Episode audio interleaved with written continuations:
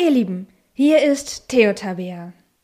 Ich bin gerade immer noch total in Vorfreude darauf, was in diesem Jahr passiert, denn wie ihr ja wisst, habe ich nicht nur das Farben begonnen, sondern auch hier in der Gemeinde im Hochtaunus in Arnoldshain neu gestartet. Das heißt, das neue Jahr ist für mich einfach verbunden mit ganz viel Freude, Hoffnungen und Erwartungen. eigentlich muss ich eher ein bisschen aufpassen, meine Erwartungen nicht zu hoch zu hängen und da geduldig mit mir selbst zu sein. Denn Corona-bedingt ist ja bei weitem noch nicht alles kirchlich möglich.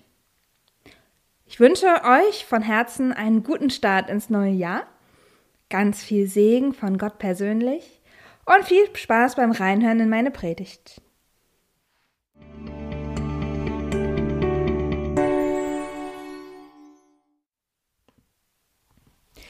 Liebe Podcast-Gemeinde, ich möchte heute mal mit einer Geschichte aus der Bibel beginnen, und sie steht beim Evangelium nach Lukas im zweiten Kapitel. Und seine Eltern gingen alle Jahre nach Jerusalem zum Passafest. Und als er zwölf Jahre alt war, gingen sie hinauf nach dem Brauch des Festes. Und als die Tage vorüber waren und sie wieder nach Hause gingen, blieb der Knabe Jesus in Jerusalem, und seine Eltern wussten's nicht.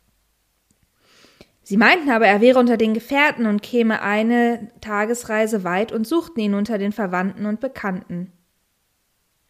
Und da sie ihn nicht fanden, gingen sie wieder nach Jerusalem und suchten ihn.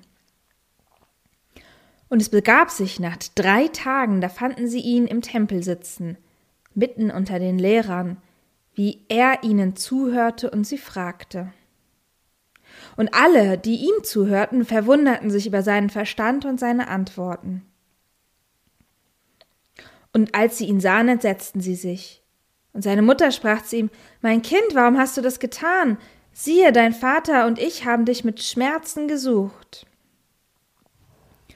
Und er sprach zu ihnen, Warum habt ihr mich gesucht? Wusstet ihr nicht, dass ich sein muss in dem, was meines Vaters ist? Und sie verstanden das Wort nicht, das er zu ihnen sagte.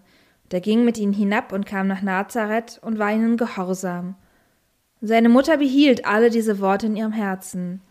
Und Jesus nahm zu an Weisheit, Alter und Gnade bei Gott und den Menschen. Habt ihr diesen Predigtext schon einmal gehört? Also ich schon. Und in der Predigt dazu ging es irgendwie jedes Mal um die Sicht der Eltern. Die Eltern, die ihr Kind verlieren.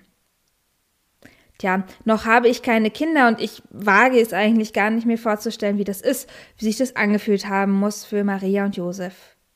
Nicht zu wissen, wo das eigene Kind ist. Schrecklich.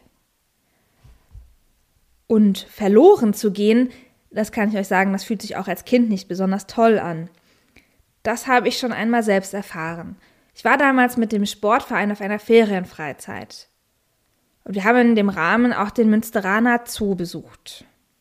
Ein wirklich schöner, großer Zoo, der auch Allwetter Zoo genannt wird. Ich blieb an einem Gehege etwas länger stehen, und schon war die Gruppe außer Sicht. Könnt euch gar nicht vorstellen, wie schnell ich panisch geworden bin. Verzweifelt und Tränen überströmt habe ich die anderen gesucht, aber ich konnte sie nicht finden. Es dauerte einigermaßen lange, bis mich eine Frau ansprach. Die brachte mich zum Ausgang und ich konnte dort auf meine Gruppe warten. Ich wurde sogar ausgerufen. Tatsächlich kam meine Gruppe erst, als die mit ihrer Runde fertig waren. Der Tag war gelaufen, der Zoobesuch auch, und Tiere hatte ich gar nicht mal so viele gesehen. Eins hat sich ziemlich tief eingeprägt. Dieses Gefühl, wie schlimm das ist, verloren zu gehen und nicht zu wissen, wo man ist und wo man hin soll. Und ich nahm mir vor, dass ich mir die Tiere im Münsteraner Zoo doch noch so gerne ansehen wollte. Wie es wohl für Jesus war, verloren zu gehen? Immerhin ist er Gott, überlege ich, und gleichzeitig ist er doch auch Mensch. Ich stelle mir vor, dass es sich erst ganz menschlich angefühlt hat, dass er durch Jerusalem gelaufen ist, verwirrt, seine Eltern gesucht hat.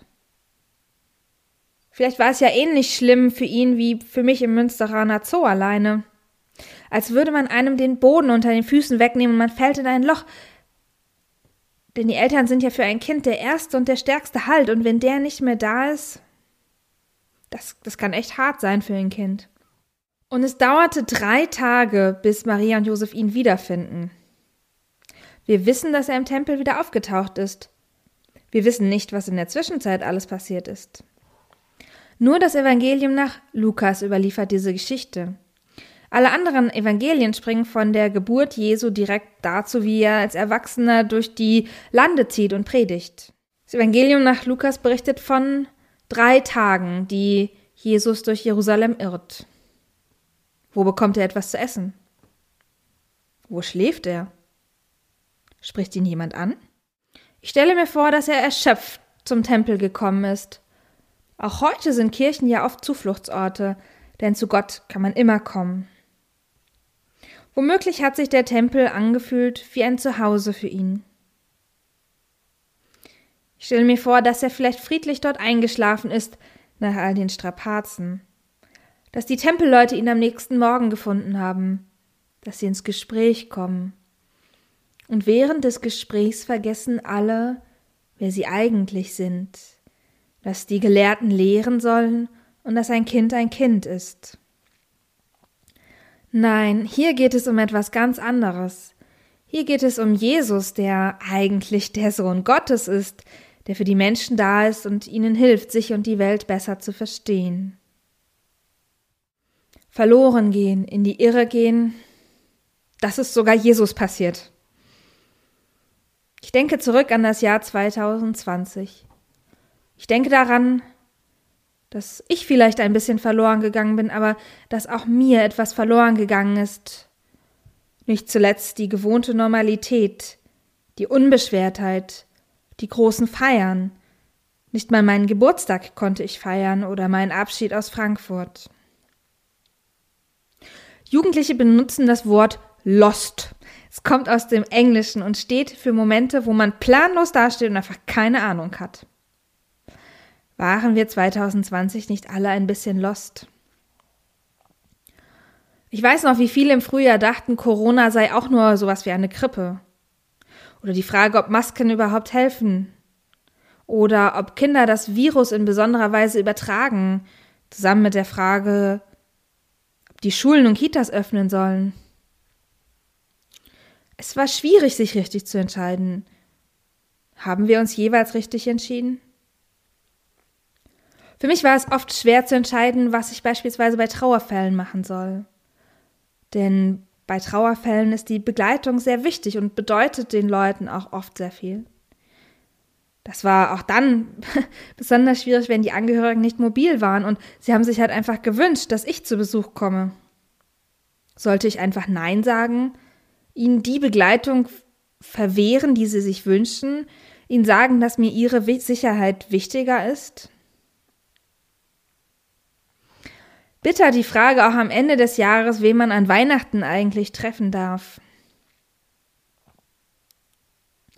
Für mich hat die Jahreslosung zwei Botschaften. Eine für 2020 und eine für 2021. Jesus Christus spricht. Seid barmherzig, wie auch euer Vater barmherzig ist. Die Jahreslosung stammt auch aus dem Evangelium nach Lukas, aus dem sechsten Kapitel. Und für 2020 ist für mich die Botschaft barmherzig sein. Gegenüber den eigenen Fehlern und den schwierigen Entscheidungen des letzten Jahres, auch gegenüber den Entscheidungen, die andere getroffen haben, die einem vielleicht nicht gerade gefallen haben. Barmherzig sein, also zu verzeihen. Und für 2021 lautet für mich die Botschaft barmherzig sein, milde und nachsichtig und geduldig, dass eben nicht alles sofort normal ist. Auch nicht, wenn jetzt die Impfung kommt, es wird einfach noch eine Zeit dauern. Es wäre so toll, wenn alles wieder normal wäre. Doch wir müssen uns gedulden, auch bis die Kirchen wieder voll im Betrieb sein werden. Das wird dauern. Und da finde ich es doch ein bisschen tröstend, dass auch Jesus mal lost war, dass er verloren war in Jerusalem.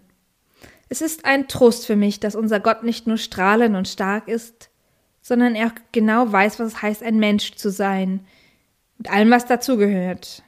Und in allem hat Jesus die Barmherzigkeit Gottes erleben dürfen, Und die hat er ja auch uns versprochen. Tja, oder wie würde meine Griechischlehrerin von der Universität sagen? Umwege erweitern die Ortskenntnis.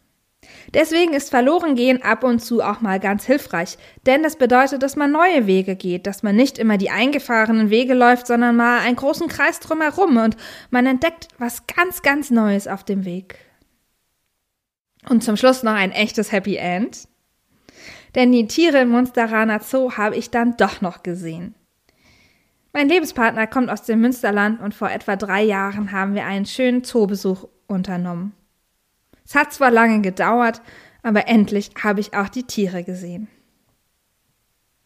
Ich wünsche uns allen von Herzen ein barmherziges Jahr 2021. Amen.